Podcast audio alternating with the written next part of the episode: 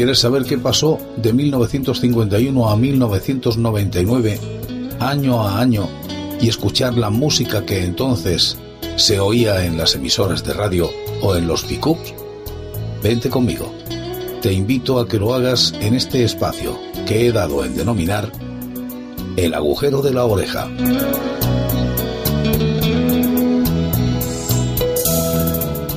Y estamos en el año 1963. 14 añitos tenía yo entonces. Vaya edad, en plena adolescencia, en plena edad del pavo. Pero Andy Williams cantaba María, este precioso tema.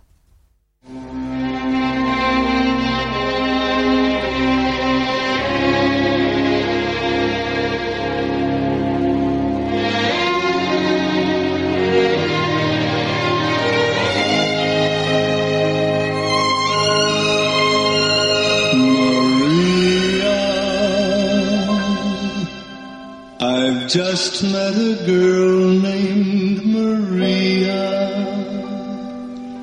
and suddenly that name will never be the same to me. Maria, I've just kissed a girl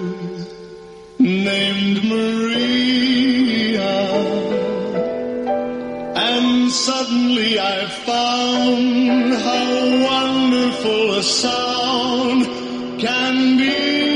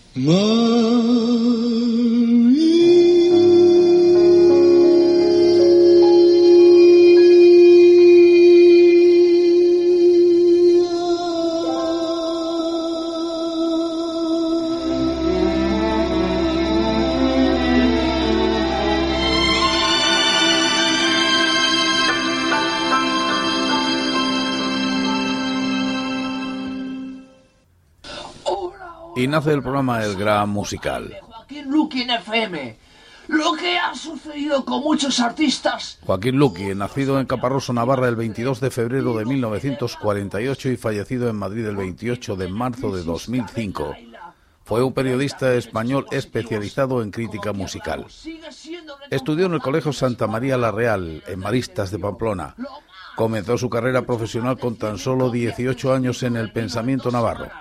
En 1966 pasó a trabajar en la emisora navarra Radio Requeté, emisora de la cadena SER en Pamplona, donde dirigió programas como Roquete Ritmo y Discofilia. Ha vendido en España proporcionalmente más que... En 1969 se trasladó a Madrid y comenzó a colaborar en la revista El Gran Musical y en el programa de radio Los 40 Principales. También escribió los guiones de la historieta Rosa la Revoltosa con el dibujante José García Pizarro para el suplemento del diario Pueblo de Madrid. Pero sí que Radio Nacional de España comienza en Asturias sus emisiones y sonaba así, esta era su sintonía.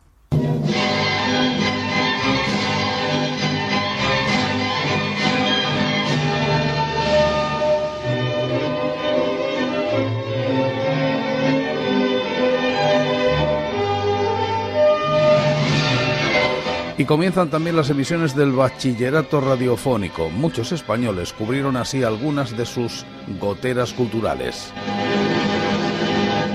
Se inicia en España una experiencia de bachillerato radiofónico. Un año después se crea el Centro Nacional de Enseñanza Media por Radio y Televisión, que sustituyó al bachillerato radiofónico. En 1968 este centro se transforma en Instituto Nacional de Enseñanza Media a Distancia, INEMAD.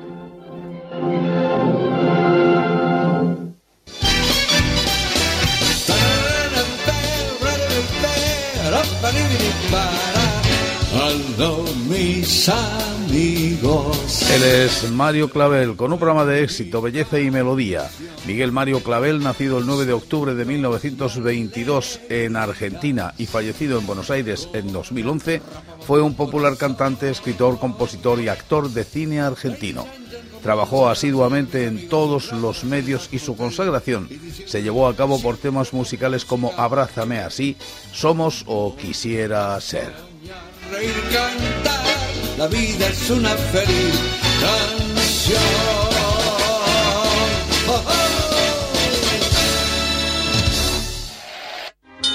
Danone nació en Barcelona en 1919.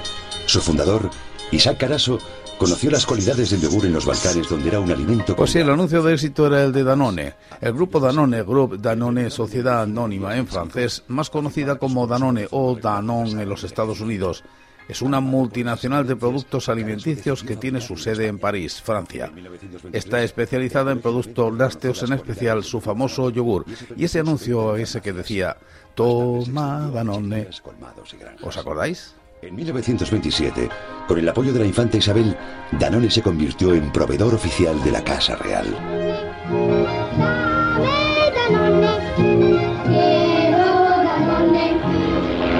La empresa creció rápidamente gracias a la diversificación de productos que forman ya parte de nuestra historia y de nuestra dieta diaria.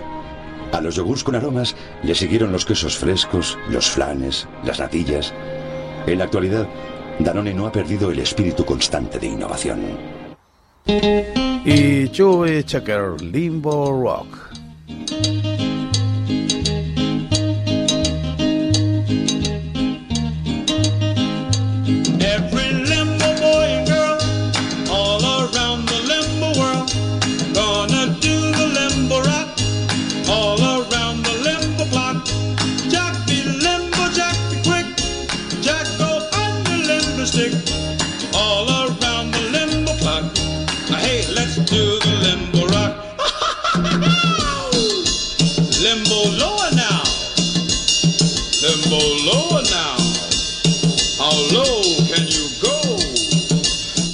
Mismo tiempo que sonaba esto, había unas nuevas normas de censura cinematográfica y televisiva. Aparece el sistema de rombos como información al espectador.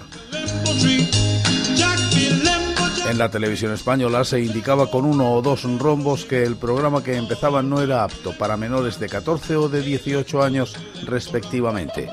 Los rombos aparecían durante unos segundos en la esquina superior derecha de la pantalla. La práctica se mantuvo hasta 1984 también hay que mencionar que esta es la figura que forman las nueve lunetas del logotipo de Canal 9.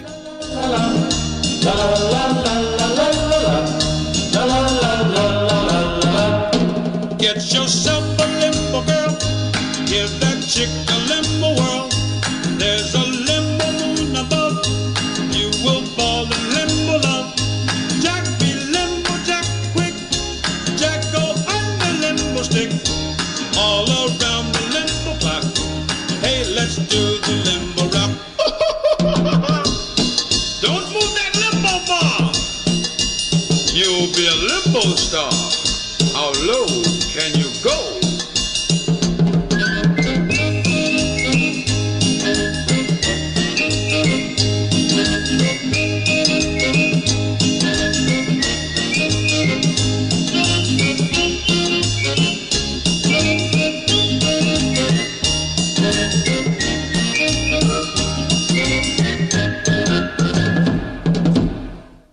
y se estrena la serie de televisión Los Nuevos Ricos.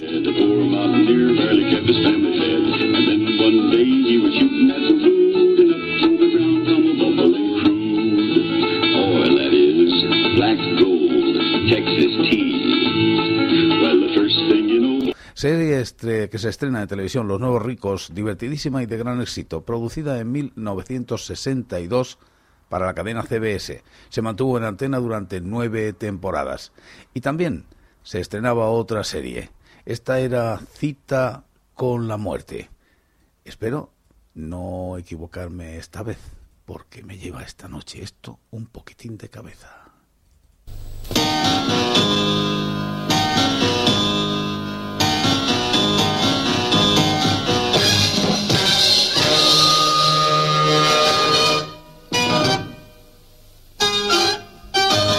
Antes de ingresar en el panteón de la televisión de culto con El prisionero, Patrick McGowan se hizo famoso como John Drake en la serie Danger Man, Cita con la Muerte.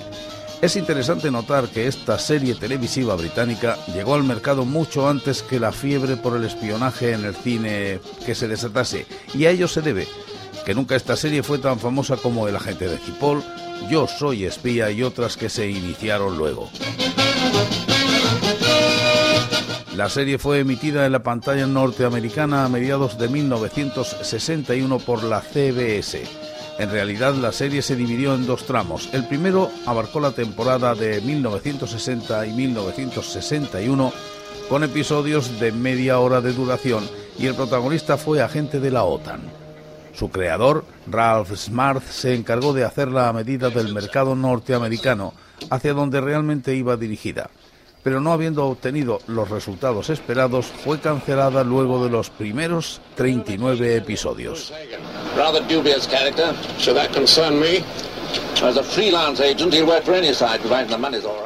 Y este tema triunfaba. Creo que casi todos lo hemos cantado. Domenico Moduño, Stasera pago io.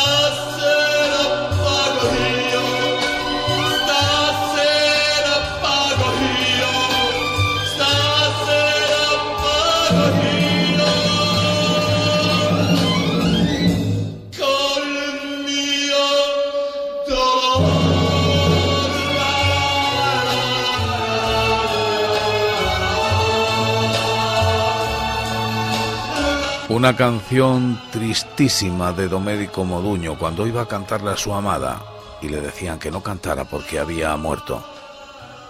Pero en el año 1963, como en todos los días, de esta vida pasan cosas. Y se celebraba el Festival de Benidorm. Y ganó la canción San Vanar, una canción cantada en catalán. Raymond y Salomé lo hicieron. Esta es la versión de Salomé.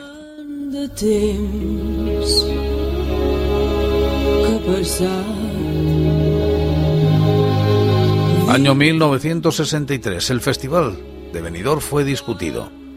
Ganó esta canción, San Vanar, se fue, cantada por Salomé y Raymond como os he comentado. En segundo lugar, quedó Paz de los TNT. Desde Madrid se aceptó muy mal que ganara una canción catalana.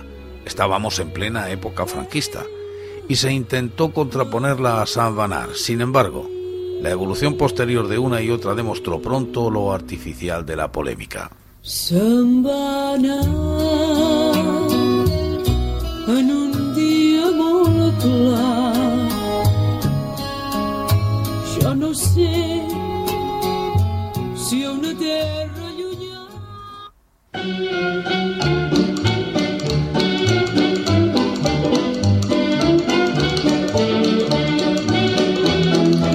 Muere Edith Piaf.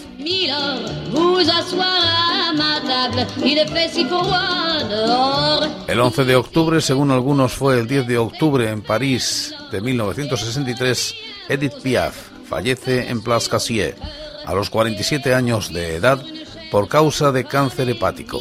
Se cree que Sarapo condujo su cuerpo de vuelta a París de manera secreta para hacer creer que había muerto en su pueblo natal.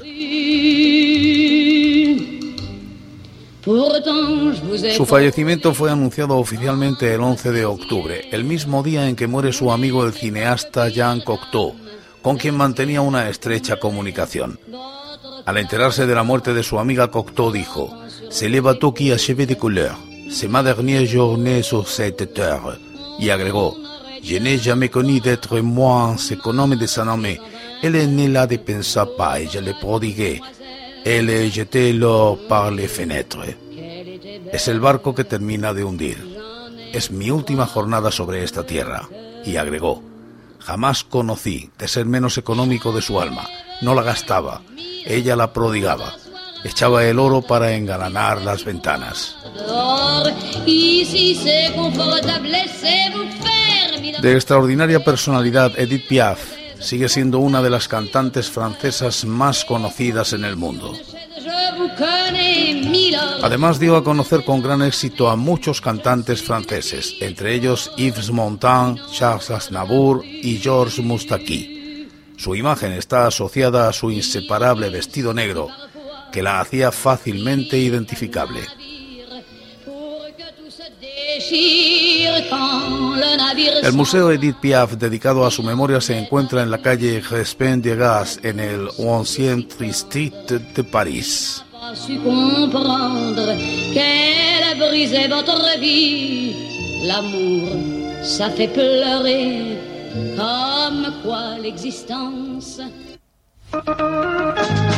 Y triunfaba también Enrique Guzmán con esta muñequita.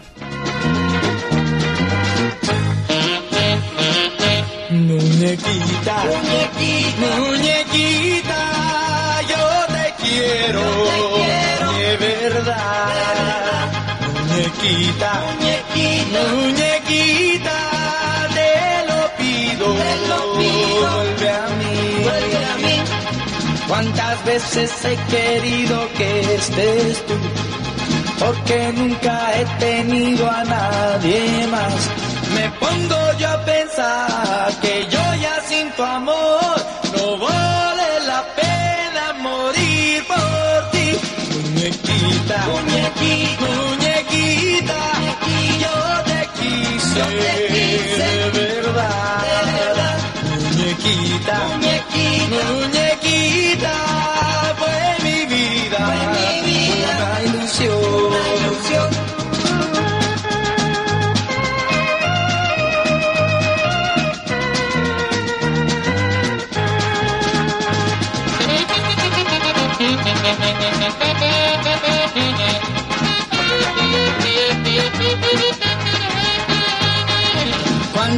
veces he querido que estés tú, porque nunca he tenido a nadie más. Me pongo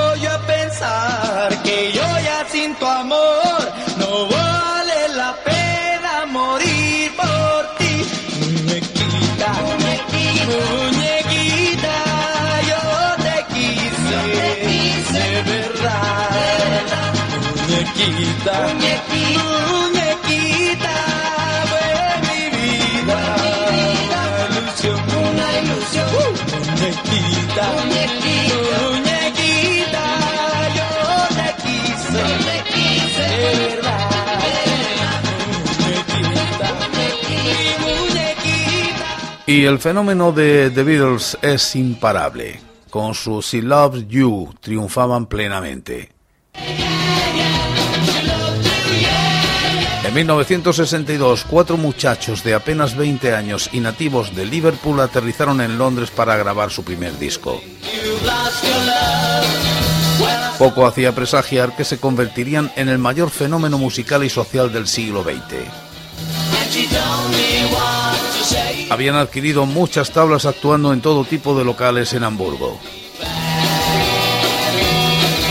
Desde los antros más oscuros a los locales de moda de la ciudad, tomaron muchas influencias de los jóvenes bohemios y artistas gráficos de su entorno, influencias y tendencias que supieron expresar con un sonido que representaba a toda una generación. Junto a la música, un estilismo muy marcado y sorprendente. Aquellos peinados geométricos con flequillo y patillas causaron en un principio auténtico estupor hasta convertirse en una seña de identidad para todos aquellos que querían ir a la moda. El pelo de los jóvenes siguió creciendo al ritmo de los propios Beatles. Es curioso, pero a finales de la primera década del siglo XXI es este estilo el mismo que siguen llevando muchos jóvenes que se identifican con la modernidad.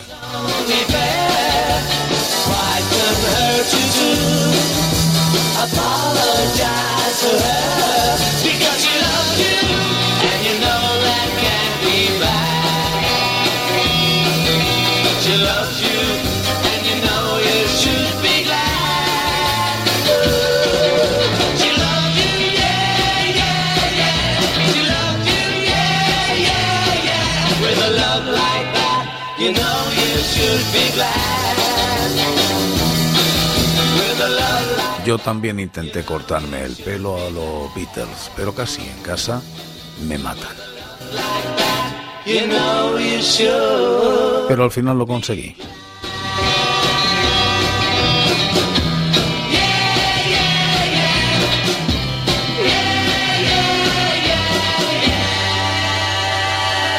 Y en 1963 muere Carmen Amaya. Nacida el 2 de noviembre de 1913, fallece el 19 de noviembre de este 1963.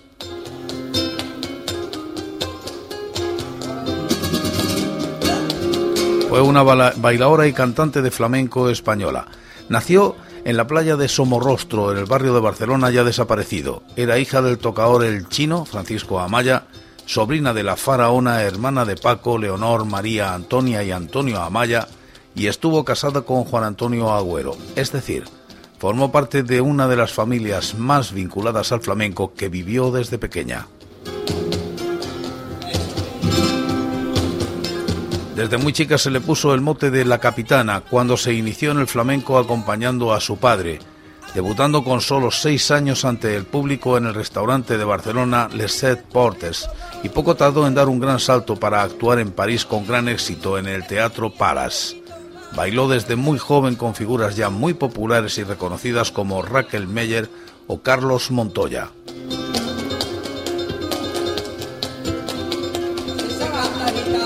Trabajando en Barcelona en el escenario de La Taurina fue descubierta por el crítico Sebastián Gast, quien escribió un artículo sobre Carmen muy elogioso y le reportó reconocimiento general por su talento como bailaora.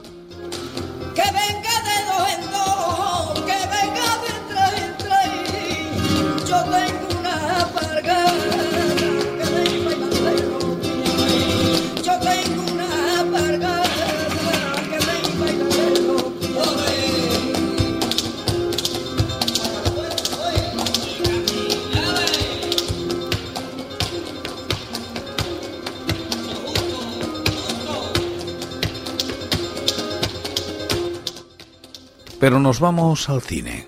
Nos vamos al cine porque se estrena una película de la factoría de Walt Disney.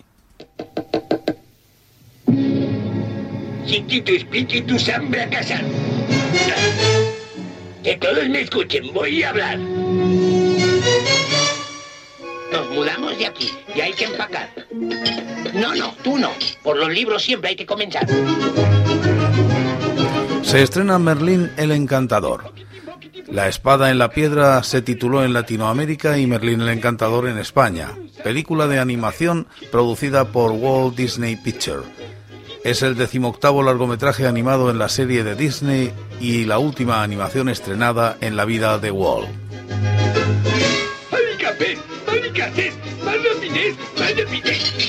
La película se basa libremente en el libro homónimo de White y cuenta las aventuras del rey Arturo, antes de ser coronado monarca y su relación con el mago Merlín. ¿Listos todos?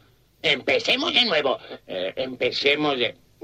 ¿Y dónde me quedé? Eh, ¿Hockity Pockity? Oh, sí, sí, sí. Hockity Pockity Pockity Mer, todo aquí podrá caber. En un momento nos vamos, hijo, ya casi empaqué todo. ¡Uy, uy, uy! ¡Cuidado! ¡Cuidado! ¡Cuidado, viejo atolondrado! ¡Hey! ¡Hey, ¡Ya! ¡Vamos, siga, siga! ¡Ya! ¡Un listo, un listo! ¡Fíjate, viene lo mejor! ¡Chiquitos, chiquitos, con precaución!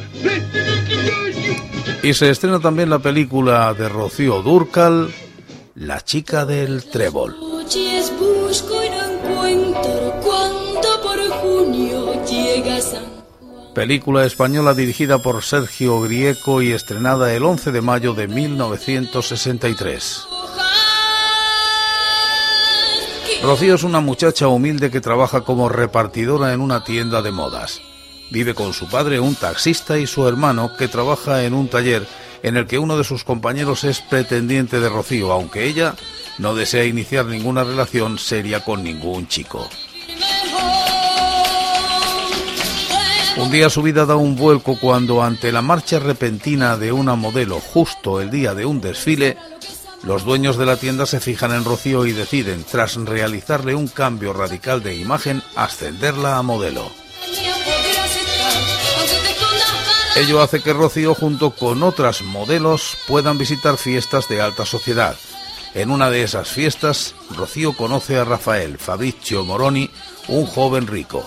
Inmediatamente surge una atracción entre ambos y Rocío se inventa una vida de jet set para intentar impresionarlo. tre vuole sopravvivere felice.